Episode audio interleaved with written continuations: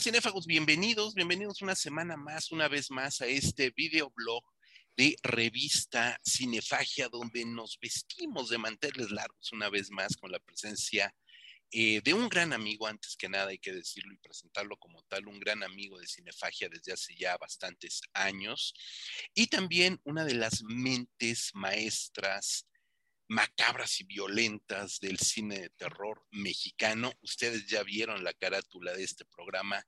Es mi querido amigo Lex Ortega. ¿Cómo estás, mi querido Lex? Bienvenido a Cinefagia.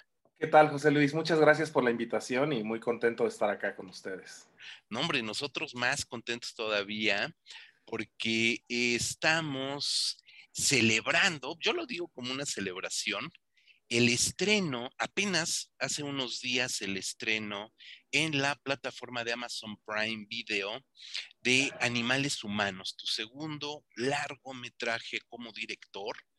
Y pues sí, sí, de verdad creo que es un motivo de celebración ver esta película pero, mi querido Lex, quiero que platiquemos de tu proceso, de cómo te integras, de cómo surge, de Lemon, de Le Monster, etcétera, etcétera. Así es que platiquemos, mi querido Lex. Cuéntame, primero que nada, la gente que eh, sigue a Revista Cinefagia sabe que tenemos ya pues bastantes añitos siguiendo tu trabajo de cortometrajista, presentamos por ahí en Masacre en Joco un compilado de tus cortos, de ahí eh, brincas a la creación de México Bárbaro, que es todo un hito ya del terror mexicano, México Bárbaro 2 también viene por allí, estrenas en salas, chiquito, un estreno pequeño, atroz, la película más violenta de la historia del cine mexicano.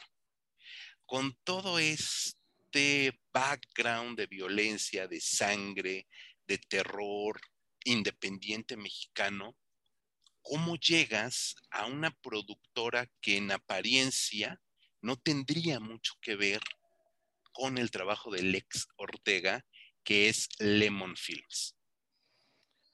Pues eh, gracias por esta gran introducción. Eh, y por el cumplido. Eh, yo entré a este proyecto, a este slate de, películas con, Lemon y Videocine eh, por una invitación de Adrián García Bogliano, ¿no? Él, hizo propuestas de, directores y los productores, pues bueno, se encargaron como de, ver un poco las biografías, ¿no? Las filmografías de, los, de las personas que había propuesto Adrián. Y eh, pues bueno, yo recibo un correo de parte de una de Mariana, de una de las productoras, y eh, invitándome, ¿no? A una junta que tenían un proyecto, que a ver si me interesaba y todo esto, ¿no? Entonces, pues bueno, ya yo me presento a esta junta y es curioso que desde ese día uno, junta uno, me dijeron, güey, la idea es que la película sea de 15, no te vayas a pasar de lanza, ¿no? Casi, casi de sabemos lo que, lo que has hecho y me contaron del proyecto, me emocionó mucho. Bueno, perdón, previamente a esto me mandaron el guion, obviamente, ¿no? Para saber de qué, de qué iba la película y todo esto. Eh, pues bueno, gracias a, a, esta consideración y todo, pues fue como la película y como por el estilo que yo había estado manejando. Eh, a la hora de filmar, pues eh, me, presentaron Animales Humanos, ¿no? Que era la película que ellos creían que, que, iba más con mi estilo y con el tipo de cine que yo hacía. Y la verdad es que cuando leí la historia me encantó. Eh, había pasado previamente, eh, tú sabes que de repente te mandan proyectos para, para hacer carpetas de oficina, qué sé yo, ¿no? Como, o invitaciones así, te mandan guiones que no son escritos por ti. Y siempre me había pasado que que como que no, no sentía ese clic con la historia, ¿no? Siempre terminaba yo dando comentarios y, quizás hasta terminaba siendo otra película mi propuesta, ¿no? De la que me estaban mandando. Y a diferencia de esas ocasiones con animales humanos, sentí un clic inmediato y sentía ganas de pararme a filmar en ese momento después de, después de, leerlo, ¿no?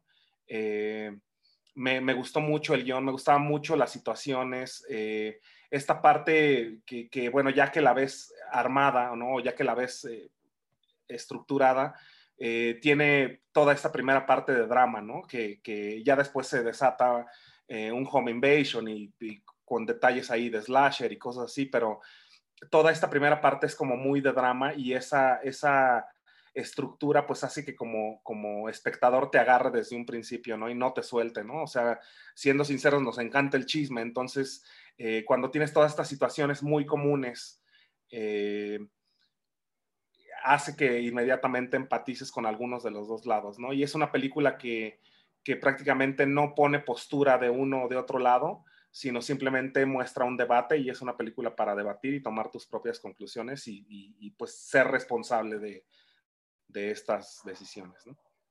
Sí, ahorita vamos a ir desmenuzando un poquito la historia, por supuesto, sin spoilerear, ni mucho menos vamos a irla desmenuzando. Pero ahorita que hablas de que haces clic con esta, con esta historia, con este guion, eh, el guion está escrito por varias personas, ¿no? Aparecen por allí en los créditos Carlos Quintanilla, Adriana Pelusi, eh, Miguel Moreno, Miguel García Moreno, pero aparecen dos nombres, obviamente acabas de mencionarlo, Adrián García Bogliano, y aparece también Carlos Meléndez, Carlitos Meléndez, un buen amigo también de nosotros, también cineasta, eh, que está inmiscuido también en Atroz, en tu anterior película. Eh, ¿Tuvo que ver algo que estos dos nombres de, amigos, de gente muy cercana, Bogliano y Carlitos Meléndez, eh, hayan escrito esta película? Me refiero a que si hubo algún chance allí de pingponear ideas con ellos sobre el guion o te llegó así en bruto y sobre ese guion ya escrito trabajaste? Eh, mira, ese proceso de, creación, pues bueno, sé que se hizo, como bien mencionas, este pool de guionistas, ¿no? Donde estaban eh, tres guionistas in-house de Lemon y Carlos y Adrián. Eh, ese proceso yo no estuve presente, tengo entendido por, comentarios directos de Adrián que, se presentaron ideas, ¿no? No sé si incluso hasta como 50 ideas sin, desarrollar y sin ser tan clavados, ¿no? Y a raíz de hicieron como un shortlist, como de unas 15 películas, y así fueron como, como como este, fueron haciendo esta, esta eh, selección hasta llegar justo a estos tres guiones que fueron los que se filmaron. Y eh, Miguel García fue el, que presentó esta idea, de ahí se trabajó en conjunto con todo el grupo y Miguel escribió el guion. Eh, cuando a mí me llegó este guion, pues prácticamente en estructura es lo que está, lo que está filmado. Yo simplemente sí hice un, un cierto acercamiento eh, digamos que a mí me, remontaba, tal cual como estaban varias situaciones y siendo más específico las partes violentas, me remontaban muy a, cosas que ya había visto, ¿no? Que, ahí es un poco como la, clavadez ya de, cuando has visto varios, varias cosas de terror. Y eh, más bien yo me enfoqué como en, rendir ciertos tributos a películas del estilo que a mí me, me gustaba tener como ese tipo de hints ahí dentro de la, de la historia y cositas, te puedo decir eh, un par ahora, igual sin tratar de, meterme mucho y de dar spoilers. Eh, no sé, por ejemplo, la, forma en la que atacan a Roy, al, coprotagonista, al que es papá de la niña, eh, digamos que en un principio estaba, estaba planteado como puñaladas como en el torso, ¿no? Entonces, a mí se me hacía de, bueno, ok, si el, si el objeto del deseo, a final de cuentas, es la niña, eh, y ellos quieren cumplir su cometido, que ellos estén presentes. Entonces, sus heridas no serían eh, mortales, ¿no? Porque sí podrías, e incluso si, si haces una perforación en el torso, en el pecho, pues bueno, podría ser una herida mortal. Entonces, para mí el ataque hacia estos, hacia estos personajes tendría que ser más como de inmovilizar y eh, de algo que los, que, los, eh, que los hiciera para tenerlos dominados, ¿no? Y ahí la decisión de por qué le cortan como atrás de la rodilla, ¿no? Digamos, por ejemplo, ese tipo de cositas. Eh, otra, en, en, la, en, la, parte del, del, sacrificio del perro, estaba puesto como un, como un collar estaba descrito en el guion como un collar donde ahí soltaba electricidad. Y a mí cuando leí eso se me hizo pues, un poco raro, yo no había oído de ese sistema que existiera. Eh, y sin embargo me puse a, a, investigar y pues bueno, me di cuenta de que hasta 2006, que tampoco tiene tanto tiempo, se dejó de hacer la práctica en perreras clandestinas de electrocución, ¿no?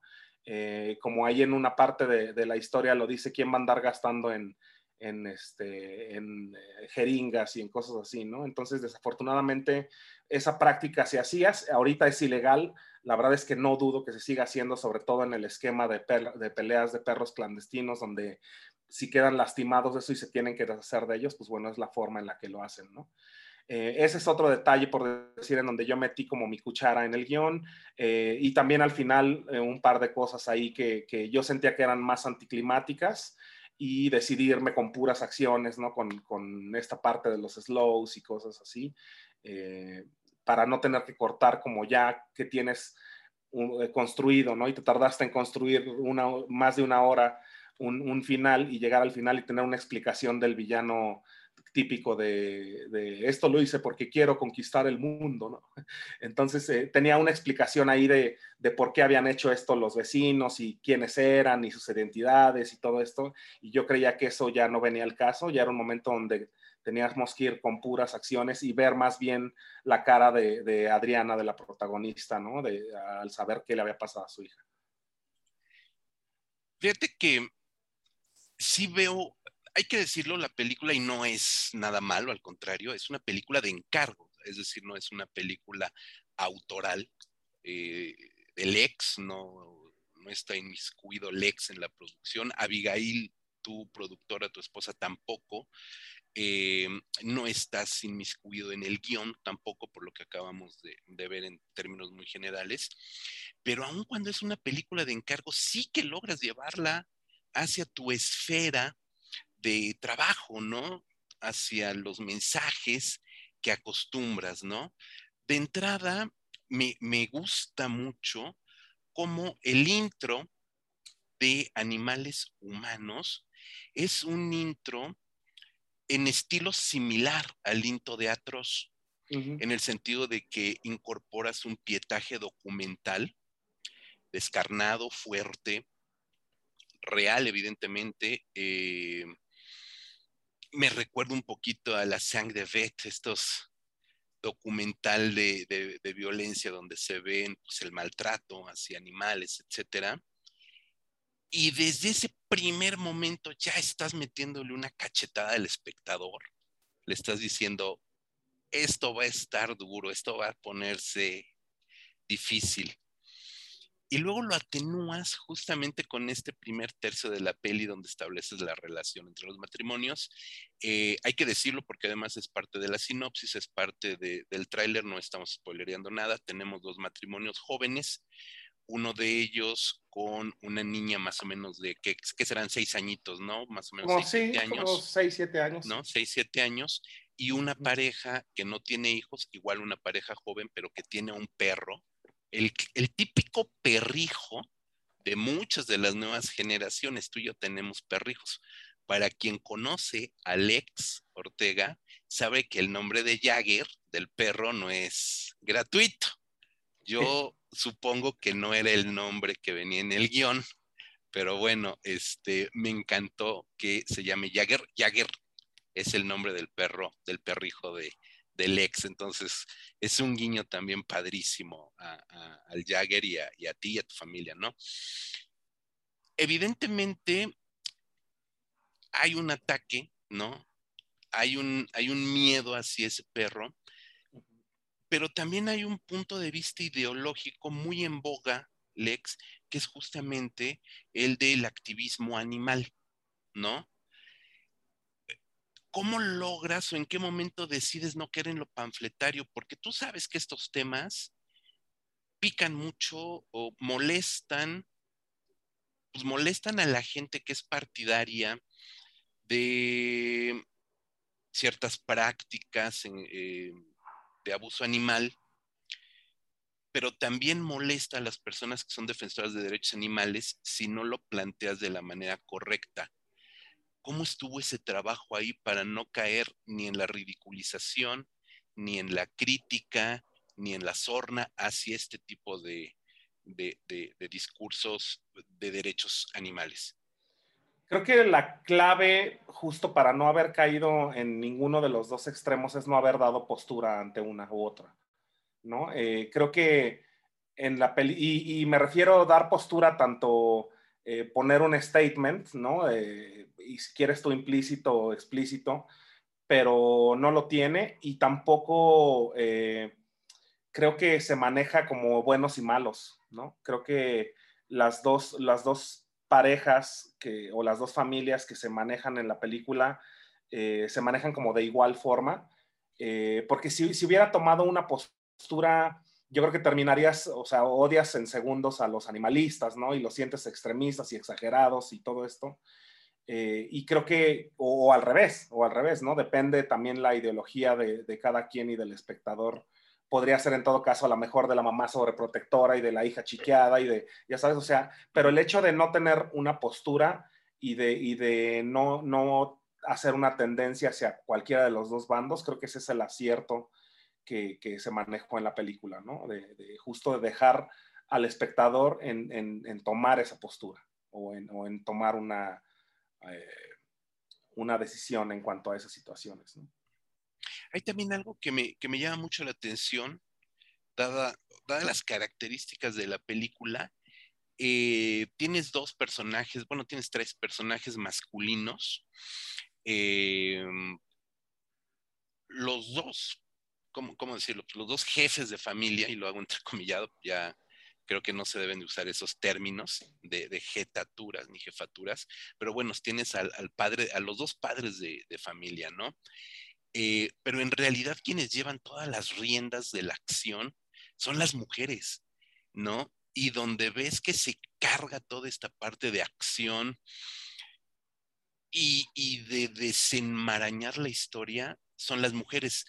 Los personajes masculinos, uno de entrada es un pusilánime que ya verás cómo se desarrolla en la película, y el otro, el personaje, este, no, padre de familia, el papá de Jagger, del perro, es cagante, hay que decirlo, ¿no? Cae, cae, mal.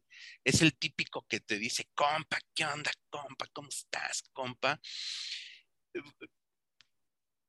¿Cómo, ¿Cómo decidieron o cómo fue el trabajo de decidir o si hubo una decisión implícita de que los personajes verdaderamente fuertes, poderosos, atrabancados en algún, en algún momento, fueran las mujeres, que eso también es bien sintomático de nuestra sociedad, que a la hora de las chingadas son las mujeres las que, las que terminan poniéndose los pantalones y da, bajarles un nivel a los personajes masculinos. Incluso al tercer personaje, el del vecino, también le bajas ahí el protagonismo y dejas que sean las mujeres las que emerjan.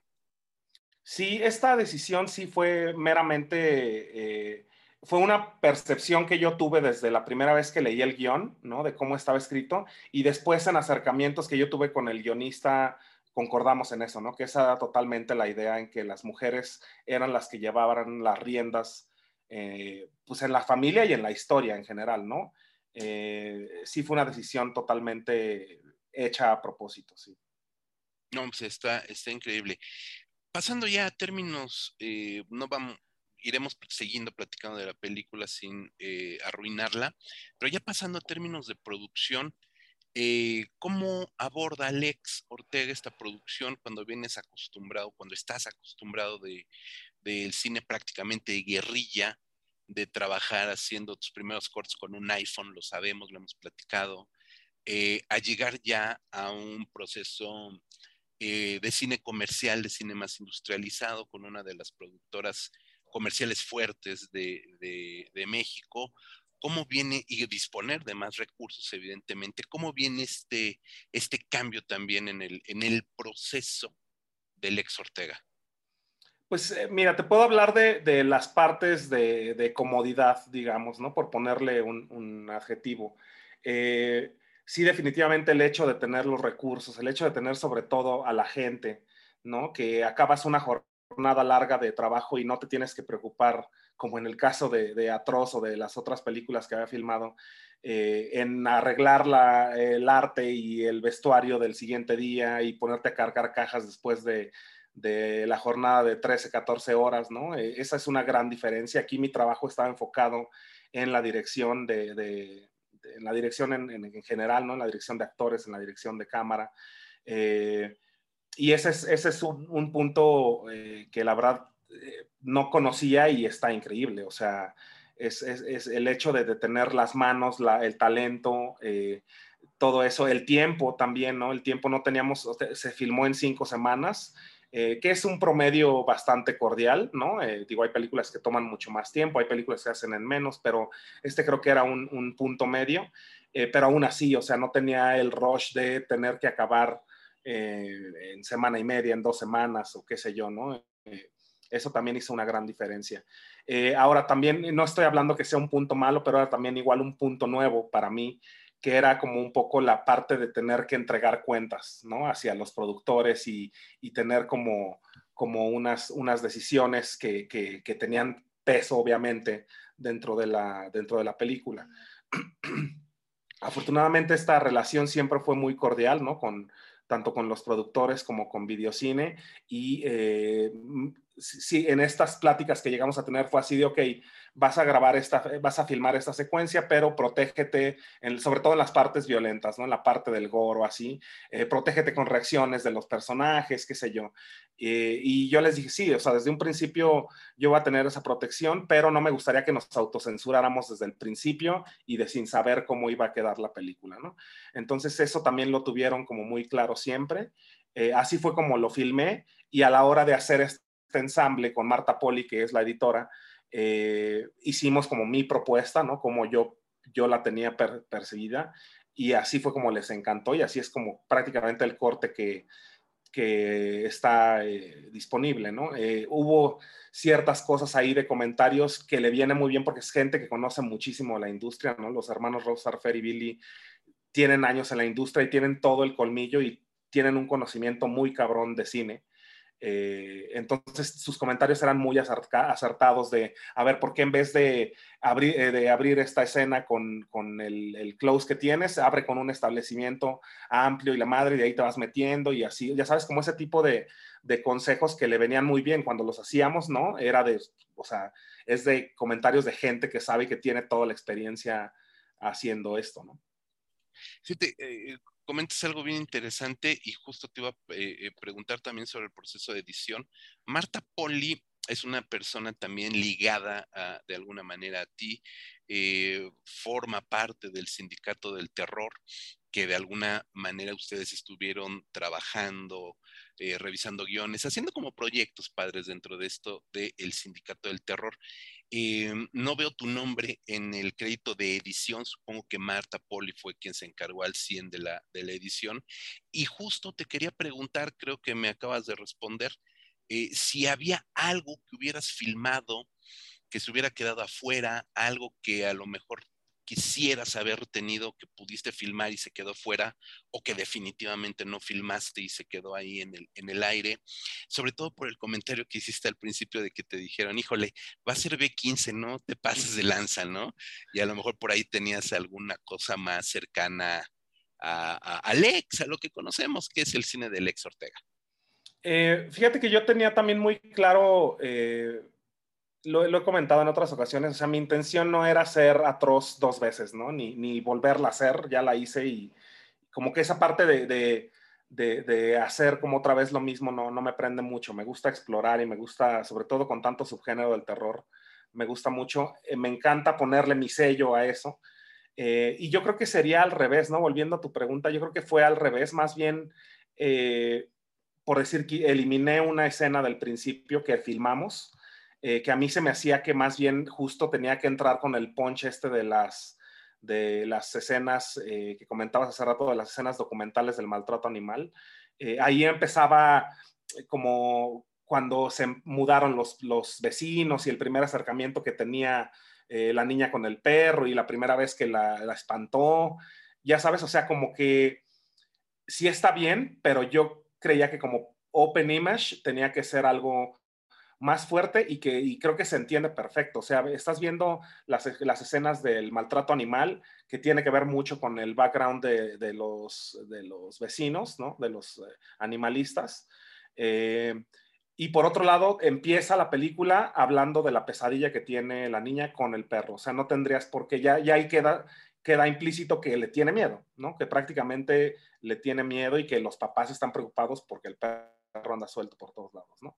Entonces creo que se establece muy bien. Más bien entonces era, era quería llegar a este punto que no fue algo que, que me hiciera falta filmar, sino más bien ya, ya a la hora de estructurarlo, te digo, ese principio, el final y un par de cosas ahí, eh, Eh, tenía también como medio humor, eh, medio humor que no me prendía tanto, Chava el vecino.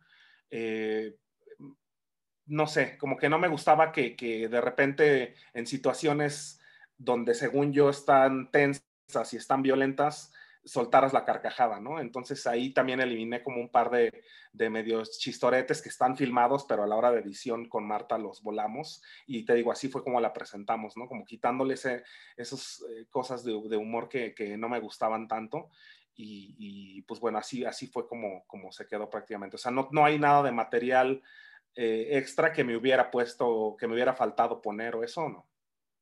No, pues está increíble porque la, película es muy orgánica, funciona perfectamente. Tienes razón, creo que no.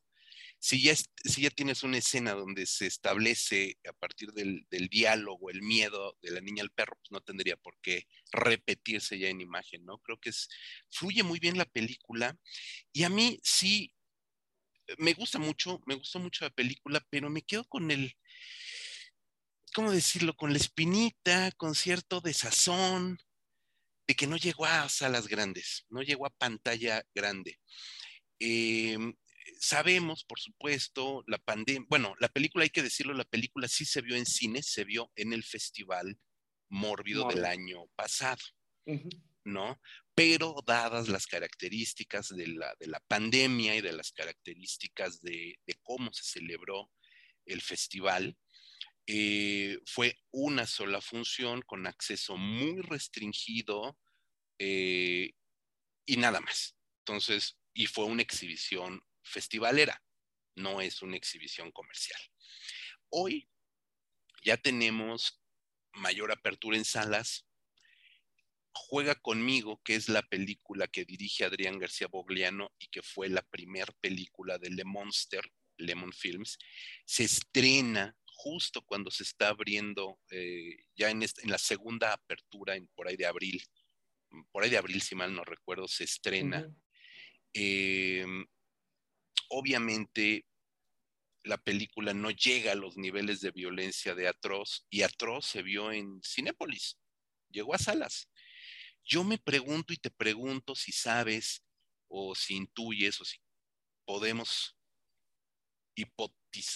hacer una hipótesis, em, ¿por qué no llegó a salas grandes, Lex? Eso a mí me incomoda mucho. Es una película con distribución de videocine, de Lemon, con una actriz joven que a mí en lo personal me gusta mucho, Adriana Lubier, eh, que aparte tiene una presencia bárbara y que es muy conocida por la televisión mexicana. Antonio de la Vega también es muy conocido por la televisión mexicana. Eh, eh, y el nivel de violencia que manejas, pues lo vemos en cualquier otra película de terror o, serie de televisión, streaming, vamos, no es nada exacerbado. ¿Por qué la película no se estrena, Alex? ¿Por qué no llegó a salas?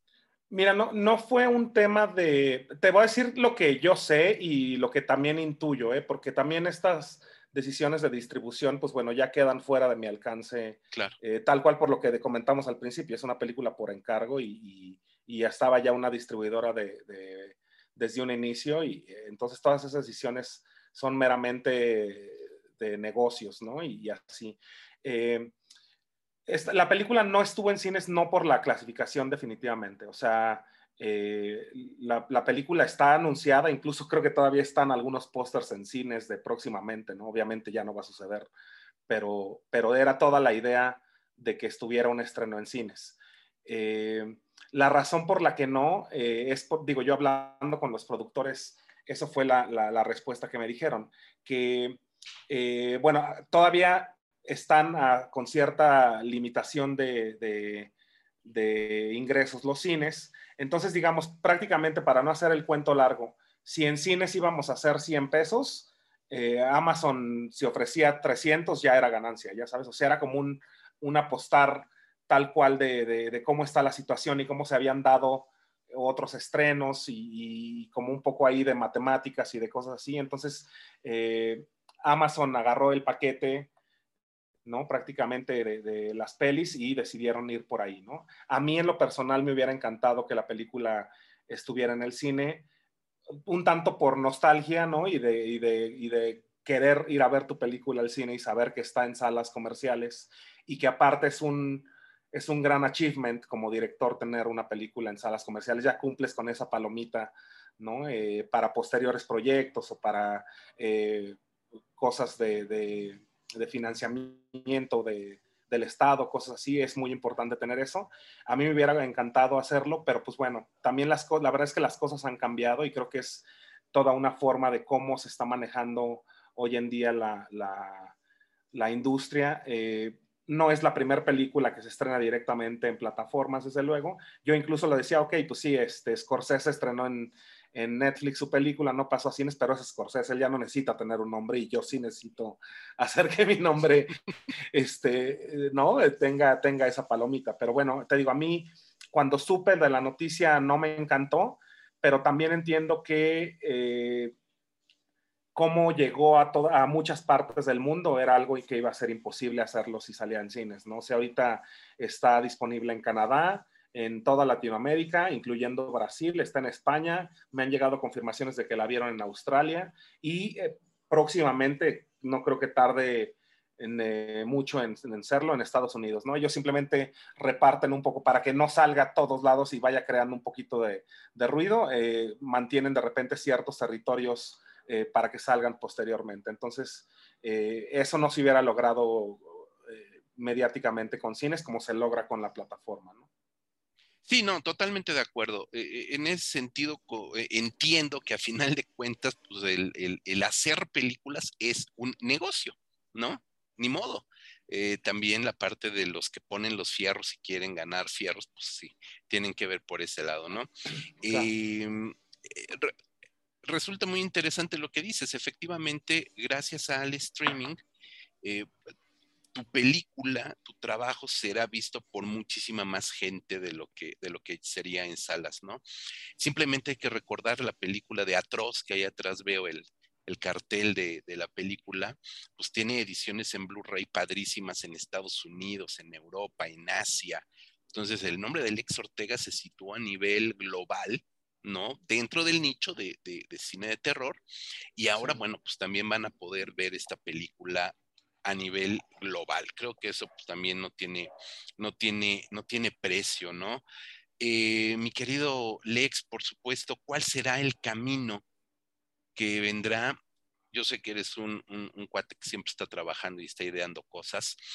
Eh, y ahora tienes estos dos, no digo que los dos caminos, ahí están marcados los dos caminos, el de la independencia, el del cine industrial, eh, cuál te atrae más en este momento, porque evidentemente ya las condiciones son otras, hacia dónde crees que puede estar eh, tu siguiente trabajo y si estás planeando algún nuevo trabajo.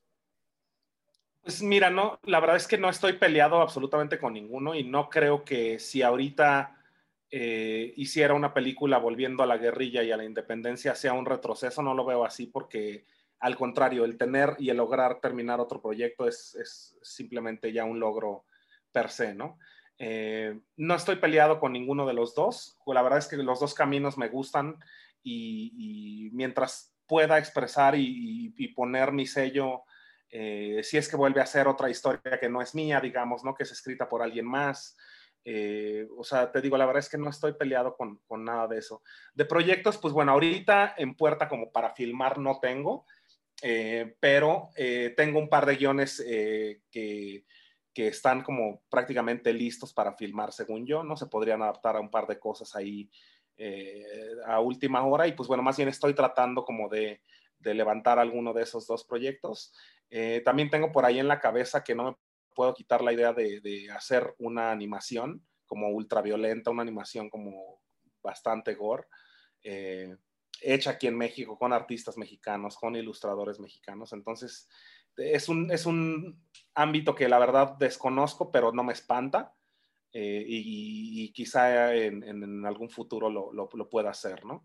Eh, pues es lo que, lo que ahorita tengo como en mente. Te digo, algún proyecto en particular que esté próximo a filmarse eh, todavía no, pero esperemos que también las cosas, pues te digo, van, van cambiando, van, se está tomando otra vez, agarrando un poco la fuerza de la normalidad o de esta nueva normalidad. Entonces espero que, que ahí ya salga algo más. También la verdad es que me urgía que saliera Animales Humanos pensando en que también otro tipo de productores, otro tipo de gente interesada en hacer cine, pues podría voltear un poco a ver, al ver el tipo de cine que hago, ¿no? Eh, entonces, pues bueno, eso, eso ahora es lo que está sucediendo, acaba de salir y entonces pues veamos también qué clase de, respuesta hay, ¿no? En cuanto a ese tema. Yo creo que estás en un muy buen momento de, edad de carrera. Yo creo, confío también en que el, el, hecho de que esta película se vaya a ver a nivel global, como lo comentábamos, y que pronto estará viéndose en Estados Unidos y demás, podría abrirte también las puertas de hacer algo fuera de México. Lex, no lo dudo. Este, has tenido ya acercamientos con gente del extranjero, entonces creo que creo que también por allí podría podría venir otra cosa. Algo que nos quieras comentar más acerca de la película de animales humanos ya disponible en Amazon Prime Video, por supuesto. Pues eh, nada, o sea, eh, la verdad es que es muy importante también que eh, estas primeras semanas, ¿no? En cuanto está, es muy importante el registro que tiene el algoritmo de, Netflix de la retención de la película, ¿no? De los clics que tiene. pues nada, que la vean, que la pasen bien. La verdad es que creo que es una película, no, no porque la haya hecho yo, sino viéndola de parte de, de como espectador y como fan del terror que lo soy. antes de, de, ser director fui fan del terror, entonces eh, creo que la, van a pasar bien, la van a disfrutar. Es una película diferente totalmente a lo que, a lo que como dice Adrián, es un, es un perro verde en el cine mexicano, la verdad, porque no es algo que se vea muy común y, es importante que, pues justo, que se registre, que la gente la ve, que tiene interés, eh, porque esa es la forma en la que ellos van a darse cuenta, si no es que ya lo saben, desde luego, que el cine es muy eh, el cine de terror es muy eh, bien recibido por la audiencia mexicana y la audiencia en todo el mundo. Entonces, eh, para que se sigan haciendo más proyectos, para que Le Monster se anime a hacer otro slate con más directores, con nuevos talentos, con otras historias, creo que es muy, muy importante que se vea. Pues lo acabas de decir, es importante que se vea este tipo de cine. Efectivamente, si algo nos ha enseñado Lex Ortega en Atroz, en México Bárbaro 1, en México Bárbaro 2, eh, y por supuesto ahora en Animales Humanos, es que es un director de cine eh, que no se repliega en ningún tipo de películas que se estén haciendo, se está buscando eh, constantemente en innovar. Sí, Animales Humanos es una película de terror, pero como bien lo dijiste, hay mucho cine de terror, hay muchos estilos, muchas variantes. Aquí vamos ya lo dijiste, del asedio a la venganza, al slasher, a muchas cosas que a todos los fanáticos de verdad nos interesa.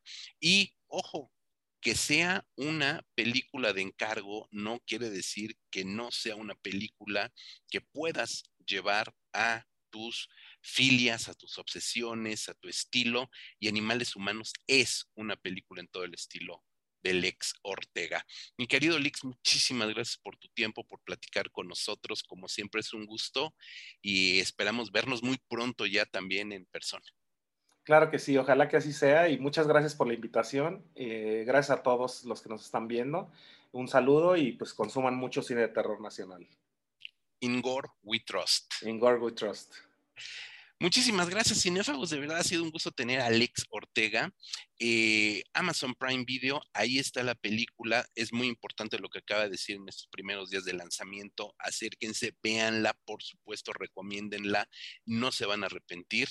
Y nosotros nos esperamos por aquí en otro programa del el blog de Cinefagia y por supuesto suscríbanse entren también a www.revistacinefagia.com y búsquenos también en el, en el podcast, en el podcast, en la versión audio en Spotify, Amazon Music y un montón de plataformas más. Nos estamos viendo y oyendo. Hasta la próxima.